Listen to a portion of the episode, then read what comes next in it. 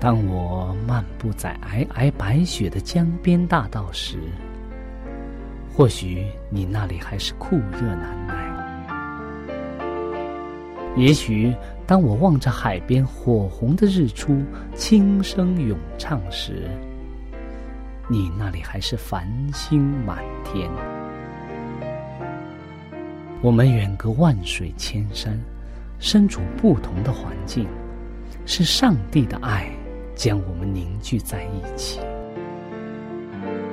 我们用心来交流，用声音来沟通，用人生来实践上帝的爱。上帝是我的依靠，在我最无助的时候，他给了我生活的希望和勇气。主耶稣用生命的光照了我的人生。伊是我的爸，也是我的朋友。人们非有信，就不能得上帝的喜悦。上帝好似我爹哋咁样，好关心我，好爱我。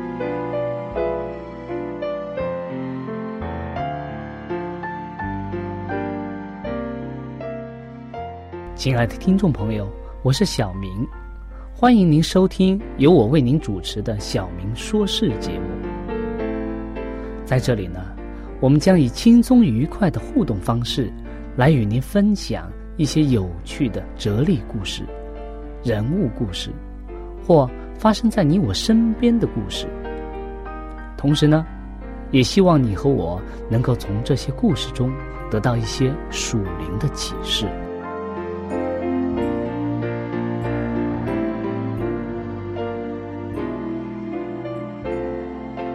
欢迎您收听《小明说事》。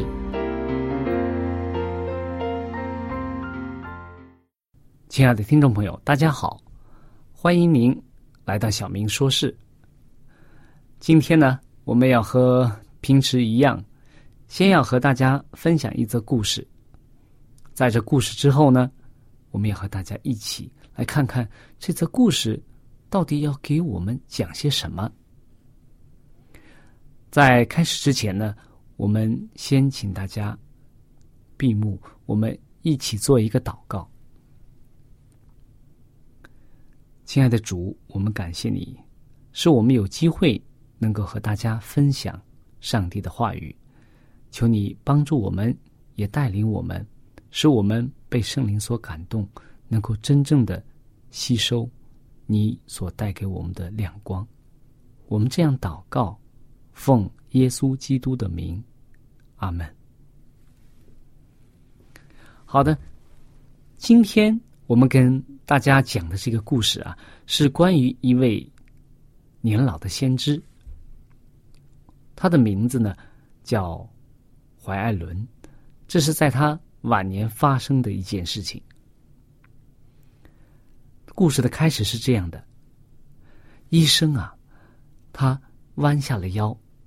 检查了一下这位上了年纪的妇人，这位妇人她今天已经八十七岁了，她的左大腿啊骨折了，在这种年纪啊，要完全康复啊，这个骨折完全康复啊是很难的。医生呢给他开了处方，然后呢就回到了自己在。耳门下文山上的这个圣何利、圣何利纳疗养院当中，他记得清楚的记得啊，当天发生的事情。那是在一九一五年二月十三号一个安息天的早上，医生呢，他正在值班，突然啊，他接到了来自怀艾伦师母的电话。怀伦师母呢？她是在走进她自己的书房的时候啊，不慎跌倒了。那个时候啊，她的侄女梅沃林啊，刚好就在附近。她扶起了她的婶婶，到床上躺着，等医生来。以后啊，这位年老的先知他就一直躺在床上。五个月之后啊，他就离开了我们。如果你住在埃门下文附近的话，花一个小时的时间，或者一个下午的时间，相信那一定是一段非常美好的时光。这位老人虽然生病啊，可是他自己呀，却是非常的欢欣快乐。无疑的，他会要求你呀，把那放在床边小桌上的圣经念一段给他听。哎，也许你会帮他坐高一点，看看窗户外面的花。如果你愿意为他唱歌的话，他会要求你唱赞美诗当中的。光明美地，还有呢，山顶上的阳光，这两首诗歌是他非常喜欢的。如果你问他感觉如何呢？最近这么长的时间躺在床上，你的心情如何呢？他的回答总是一样的：我在救主里大有勇气，我的工作即将结束。回顾以前的日子，我并不觉得。有一点的绝望或者失望，这是他在他自己的书当中，就是在《怀氏传略》原文的第四百四十三面上面所写的一段话。拜访那些年老的人，是一个值得的、非常值得的一种人生经验。青年人与老年人讲话。青年人唱歌给老人听，这些事情，老年人都是非常喜欢的。我们是不是能够去花一些时间去拜访一些年老的人，分担他们的重担？也许你能带着一些花、水果，或者你所喜欢、所喜欢的画画。或者你所喜欢的小礼物送给他们，为他们念一段有价值的话或者圣经，唱几首歌，使他们能够欢喜快乐，听听他们诉说他们自己的人生经验和人生历程，这都将是非常美好的一件事情。我们确信这样做，这些老人们一定会得到快乐的。你也会很惊讶的发现，你自己在其中也是非常快乐的。今天，就照着圣经当中所说的，你们个人的重担要互相担当，照着这样这样的话去做吧，他一定会带给你美好的一天。所以，当我们在人生当中，奔波劳碌，我们不要忘记，在我们的身边有很多年老人，他们需要我们的帮助，需要我们的支持，更需要我们花一些时间去跟他们相处，将上帝的爱带给他们。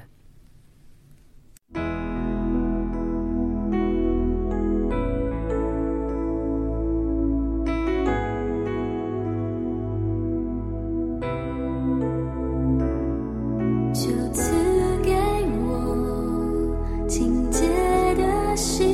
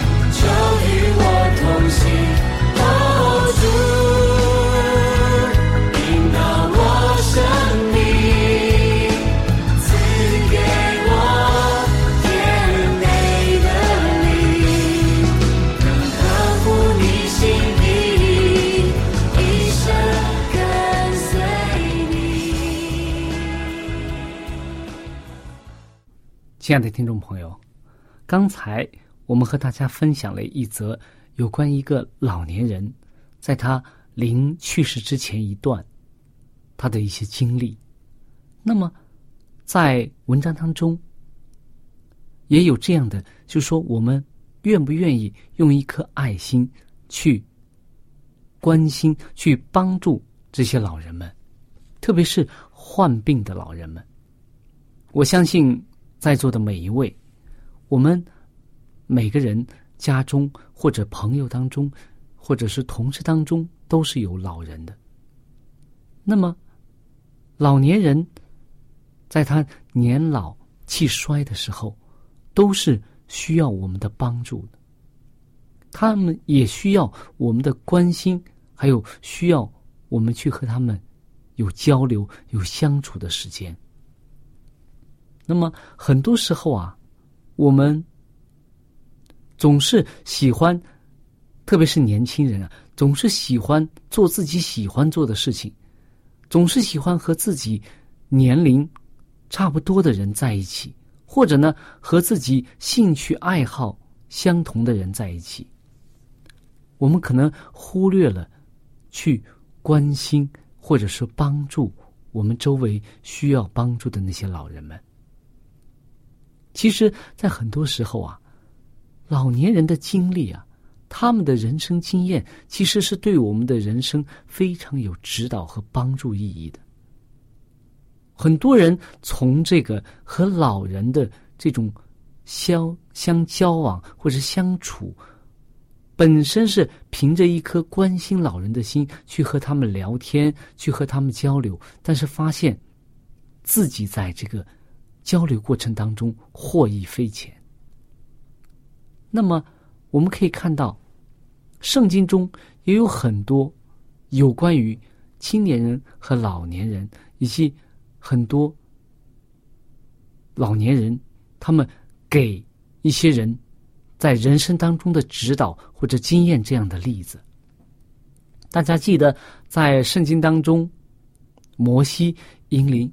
以色列人出埃及的时候，那个时候的摩西已经是八十多岁的人。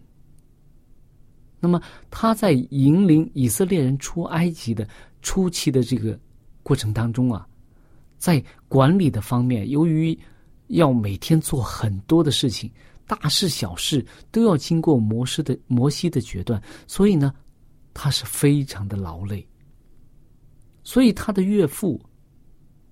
叶泰罗啊，他听到摩西出埃及的这个消息以后，他就带着他的家人来到这个摩西这里。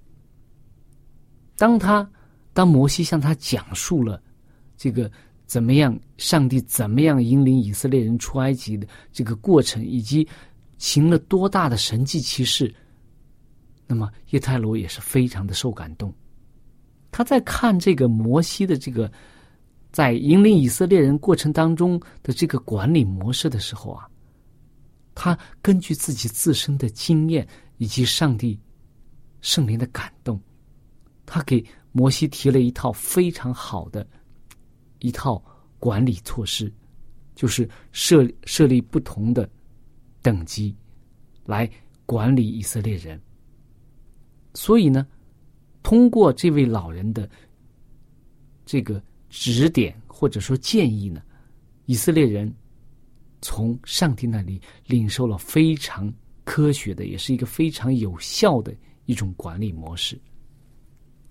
那么在圣经当中，也有一个很相反的例子，可以这样讲，就是记载在列王记上的十二章一到十一到十九节啊，有一个。一个王，新的王，叫罗伯安，大家知道吗？如果你看这段圣经的时候，你就会发现，他是那个所罗门的儿子。当所罗门过世以后啊，罗伯安接续他的爸爸，来做以色列和犹大的王。当他刚执政的时候啊，这个以色列人呢？就来到这个罗伯安的面前。我们如果有圣经的，我们可以打开这一段看一看，在《列王记上》的十二章，《列王记上》的十二章。那么，从第一节开始，我们读到第十九节，我们一点一点来读。罗伯安往事件去，因为以色列人都到了事件，要立他做王。尼巴的儿子耶罗波安先前躲避所罗门，逃到埃及，住在那里。以色列人打发人去请他来，他就和以色列会众都来见罗波安，对他说：“你父亲使我们负重恶，做苦工，现在求你使我们做的苦工、负的恶轻松些，我们就侍奉你。”罗伯安对他们说：“你们暂且去。”第三日再来见我，明就去了。罗伯安之父所罗门在世的日子，有势力在他面前的老年人，罗伯安王和他们商议说：“你们给我出个出个什么主意，我好回复这名。”老年人对他说：“现在王若服侍这名如仆人，用好话回答他们，他们就。”永远做王的仆人，王却不用老年人给他出的主意，就和那些与他一同长大、在他面前势力的少年人商议，说：“这名对我说，你父亲使我们负重恶，求你使我们轻松些。你们给我出个什么主意，我好回复他们。”那同他长大的少年人说：“这名对王说。”你父亲使我们负重恶，求你使我们轻松些。王要对他们如此说：“我的小拇指、小拇指头比我父亲的腰还粗。我父亲使你们负重恶，我必使你们负更重的恶。我父亲用鞭子责打你们，我要用蝎子鞭责打你们。”耶罗波安和众百姓遵着罗波安王。所说，你们第三日来见我，再来见我的话的的那话，第三日他们果然来了。王用严厉的话回答百姓，不用老年人给他所出的主意，照着少年人所出的主意对明说：“我父亲使你们负重恶，我必使你们负更重的恶。我父亲用鞭子责打你们，我要用蝎子鞭责打你们。”王不肯依从百姓，这事乃出于耶和华，为要应验他借示罗人亚西亚对尼巴的儿子耶罗波安所说的话。以色列众民见王不依从他们，就对王说：“我们与大卫有什么份儿呢？与耶西的儿子并没有关涉。以色列人呐，各回各家去吧。”大卫家啊，你们自己顾自己吧。于是以色列人都回自己家里去了，唯独住犹大城邑的以色列人罗伯安仍做他们的王。罗伯安王差遣掌管服苦之人亚多兰往以色列人那里去，以色列人就用石头打死他。罗波安王急忙上车逃回耶路撒冷去了。这样。以色列人背叛大卫家，直到今日。读了这段故事啊，我们从中间能体会到什么呢？在我们知道当时的以色列和犹大，那么因为所罗门要为自己建造宫殿，又为耶和华造圣殿，所以呢，他用了很多的人。做苦工，所以啊，那些人当时的以色列人都非常的辛苦，做苦工非常的辛苦。所以呢，当这个耶罗波安来到罗波安面前，讲述这些话的时候啊，那些老年人势力在这个当时势力在他的父亲所罗门王面前的这些老年的大臣们啊，他们知道当时的情况，他们也知道这些人受了很多的苦。所以呢，他们希望这个新的王上来以后，能用一种怀柔的政策去对待这些底下的这个老百姓能够取得他们的信任，取得他们的拥护。但是呢，这个王罗伯安呢，他因为年少气盛、骄傲自持，所以呢，他不愿意听这些老年人的话，他不相信他们的经验，反而呢，去和他这些年纪很小的这些年轻人们去商量。所以最后，他的这个鲁莽的决定啊，导致这个以色列家背叛犹大。所以我们可以看到，有时候老年人的经验，他们的人生经验、人生阅历，对我们每个人来讲都是非常贵重的一种礼物，或者说一种财富。我们如果能够怀用一颗。尊敬老人的心，敬老的心，去和老年人们去打交道。那么，我们就能够从他们获得很多对我们人生具有指导意义的经验。同时呢，我们也能够去了解他们的需要，去真正的关心和帮助他们。我们前面提过，我们说老人。是非常需要别人的关心和帮助的。那么，圣经当中，在十条诫命的第五条，写到说：“当孝敬父母。”我们应当孝敬自己的老人，而且我们也应该像像孝敬我们的父母一样对待我们身边的这些老人们。我们经常说，年轻人非常气盛，需要有一个好的环境来实现自己的这种人生的理想和抱负。但是很多时候啊，我们缺乏的是一种经验、一种平衡、一种指导。如果能够在这些具有人生经验的，老人们的指导之下，或者参考之下去做一些重大的人生决定，相信我们每个人都会从中获益。所以，我们作为一个基督徒，我们说，我们一定要是一个敬老的基督徒。老人有的时候，他们有他们自己的一些特点。很多人讲说，老年人有的时候像。